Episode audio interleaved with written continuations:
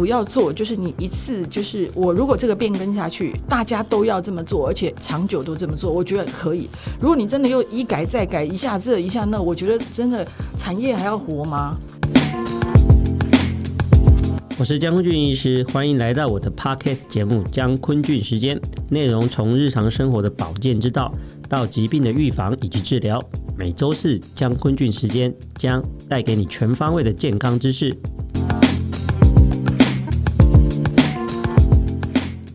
Hello，各位听众朋友，大家好，我是江坤俊医师，欢迎大家收听我的 Podcast 节目《健康生友会之江坤俊时间》。今天我们要谈什么呢？就是最近。非常夯的议题就是莱猪，所谓的莱含莱克多巴胺的猪吼。先欢迎我们今天的特别来宾，我们的资深医药记者洪素清小姐。Hello，各位健康声友会的听友们，大家好。哇塞，我突然发现素卿姐的声音这样远远听起来算性感的呢吼。对，其实你现在才发现，现在才发现太迟了，是不是？是的。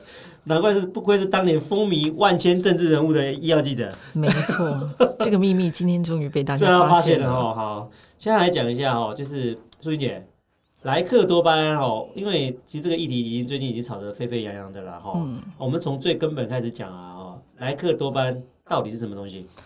莱克多巴胺呢？这个其实江 P 可能会比我更熟，嗯、他们叫做乙型受体阻断剂嘛。嗯、那这个成分呢，它一开始是想开发出来作为气喘的用药的，嗯、可是你也是知道的，药品在研发的过程中啊，常常有些会中途就失败了，这就是其中的一个案例。对，但它失败了之后呢，他们发现一个很有趣的事情。嗯就是呢，这些实验动物呢，好像莫名其妙的变得比较壮了。对，所以后来他们就改弦易辙，就把这个呢，本来要用在人类气喘治疗的药物，嗯、变成了动物的饲料添加剂。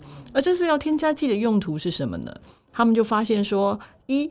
它可以让这个动物哦，它的肌肉生成量比较多，等于说，所以我们叫瘦肉精就是这样来的。就是这吃的这些东西的那个肉就会长得比较壮。对，作为饲料，你在饲料里面添加这个饲料添加剂呢，它就会变得比较容易长成肌肉。第二件事情呢，就是它的成长相对会快速。第三件事情是非常重要的，是你也是知道，我们为什么它可以长得快，为什么它可以肌肉长得多？它的换肉率比较好。哦，等于说吃同样的饲料呢，它的转换率比较好。所以它的排泄物就变少，对，等于说对于环境的污染呢也会变少。所以从正面来看，我倒是觉得瘦肉精对环境是有好处的，因为它让猪啊、牛啊、火鸡的便便变少了。哦，所以其实一开始我们使用莱克多巴胺，其实本来是一个好事情的哈。是，它本来只是一个我们人类弄出来要想要治疗气喘的药而已哈。其实这种误打误撞的事情，其实在那个药物的发展是多的。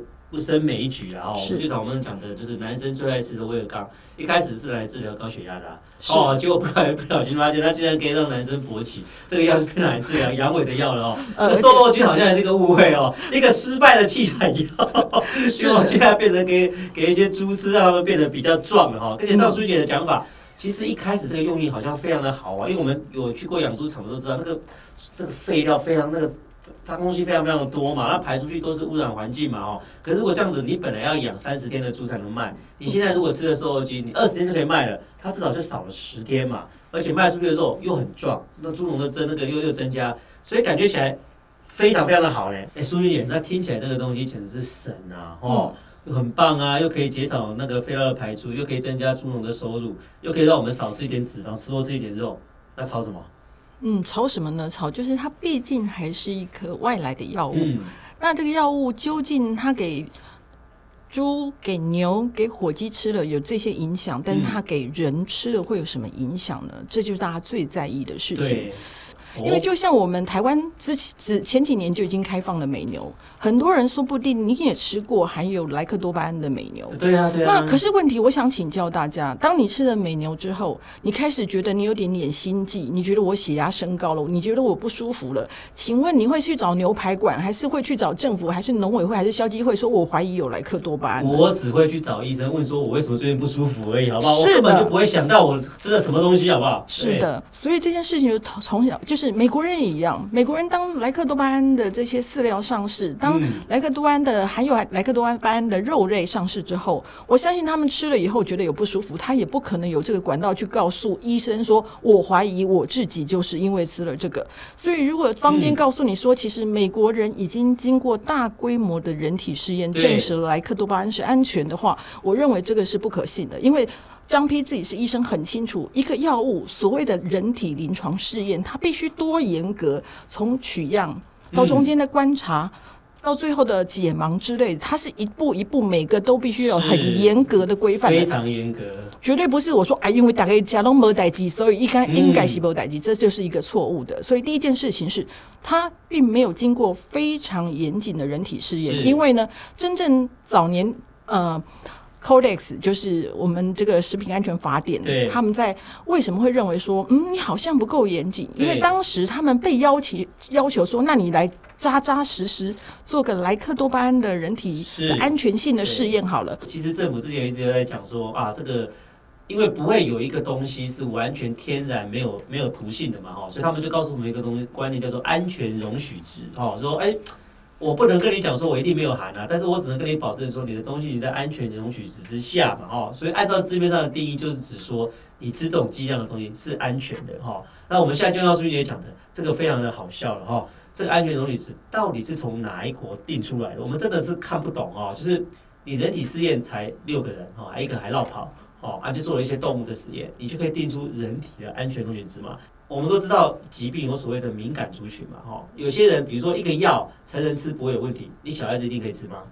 对啊，你有没有定小孩子的容许剂量？你有没有定孕妇的容许剂量？老人家也是这样子吗？对啊，那你拿一个成人的容许剂量说小孩子也是这样吃吗？因为现在政府好像也没规定，那小孩子是不是怎么样？也没有这些对这些易感族群也没有做什么特别的安排哦，所以这个就是让人家觉得好像这个政策到目前为止为什么争论这么多的原因，就是大家的安全性真的不是。不是那么的确定啊，那对健康有什么影响？刚刚朱医也讲了，它本来是拿来放松气管的，所以它就是一个刺激交感神经的东西。你交感神经亢奋会怎样？暴怒嘛，心跳快嘛，哦，有时候就是会手抖嘛，就是这些反应啊，还说血压会升高啊。哦，所以之前那些猪在吃那个莱克多巴胺的时候，他确实看到有些猪就变成所谓的暴动猪啊。所以你说这个我们吃到底怎样？不知道。哦，哦，那时我还是要帮政府讲一句话，因为他们有讲所谓的安全容许值，好不好？他也不是叫我们乱吃，他只是告诉我们说，按照现在国际给我们的安全容许值的话，其实你要吃超级超级超级大量的那个才会才会中嘛，哈。可是苏姐那时候之前他们不是在讲说什么？哎，孕妇。我们虽然主要用的可是孕妇常常会坐月子啊，吃一些内脏啊，那内脏里面也含这个莱克多巴胺嘛，会不会是让我们的孕妇在那边坐月子要吃到这些猪内脏，是不是很惨啊？呃，这也是之前我们其实最在意的一个部分，因为就像刚才江皮讲的，在就算是那六个人好了，就是他没有任何一个是我们所谓的高风险族群，呃。大家可能会觉得很奇怪，为什么我要特别挑高风险族群？简单的说，其实就算是药物，你知道吗？同样的药物在不同的族群，它可能会有不同的风险。简单的来说，像阿司匹林好了，对，阿司匹林如果用在很小的小朋友。他是不是就比较容易出现所谓的雷氏症候群？什么风险就高？是。那可是你大人，如果你没有阿司匹林过敏的话，你用应该就 OK。所以即使是在药物，同一个药物，它也会区分说多小以下可能先不要用。不要用。所以第一个绝对不是一个成分，有一些人吃了没事，代表高风险族群吃了就没事。所以这是第一个要做的事情。但是我们知道是之前他做的相关的研究里面是没有这个高风险族群的。嗯、第二个就像刚才江皮讲的，其实不只是孕妇、欸，哎，其实。台湾之前曾经有喜盛王国的称号嘛？没错，就是我们有两百万的慢性肾脏病的患者，我们有九万的洗肾族群。是，那这些人呢？大家都知道，人类的毒素的代谢靠肝靠肾嘛。是，要不就从粪便出去，要不从汗出去，要不从尿出去。那当这些肾脏的功能已经不是这么理想的人，他们在接受到这些所谓的安全容许量的时候，跟正常人是一样的吗？嗯所以这才是就是一个政策，它是不是够细致哦？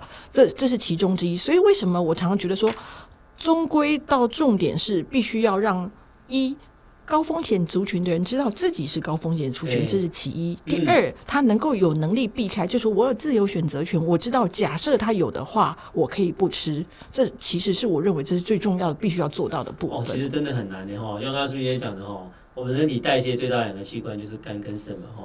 台湾这么多人肾脏不是很好，又这么爱喝酒，又是肝炎的王国，哇塞，政府真的很难做呢哈。那要拿来租给我们这群干跟肾都不是很好人吃，到底要要怎么定这个标准呢？哦，所以现在目前政府的政策跟之前的来租政策到底差在哪？主要是差在哪里啊？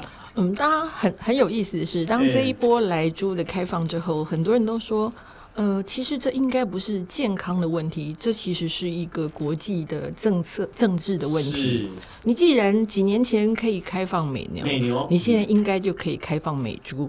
理论上这样吗？好像没什么差别。到底有什么差别呢？我觉得第一个差别当然在于说，呃，台湾人其实有蛮多人是不吃牛肉的。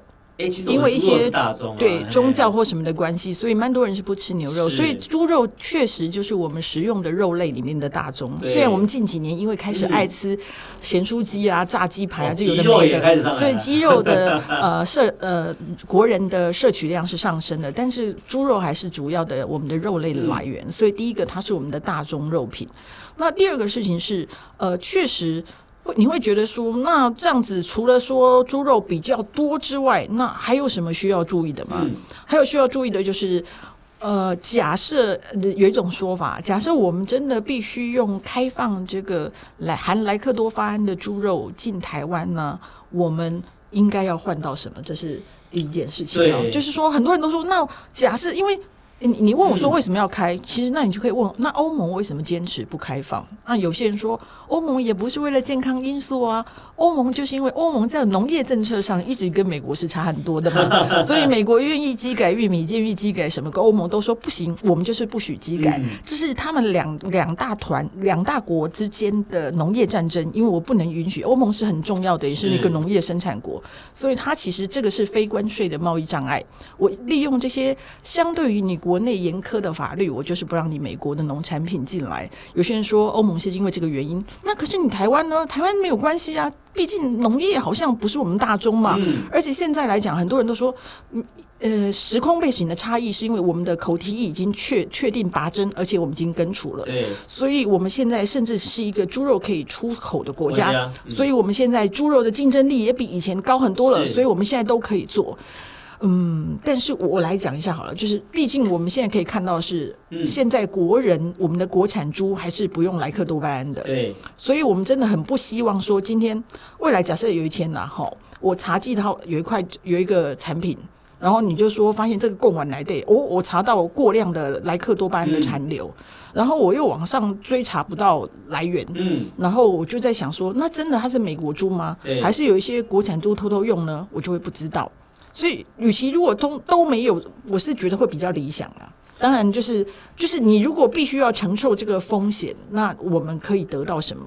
但是目前据说这个也是一个不确定。就是现在因为大家的压迫于大家，因为大家以前都说啊，猪肉也许你不要产地，那可是如果说猪的加工品，你还会标产地吗？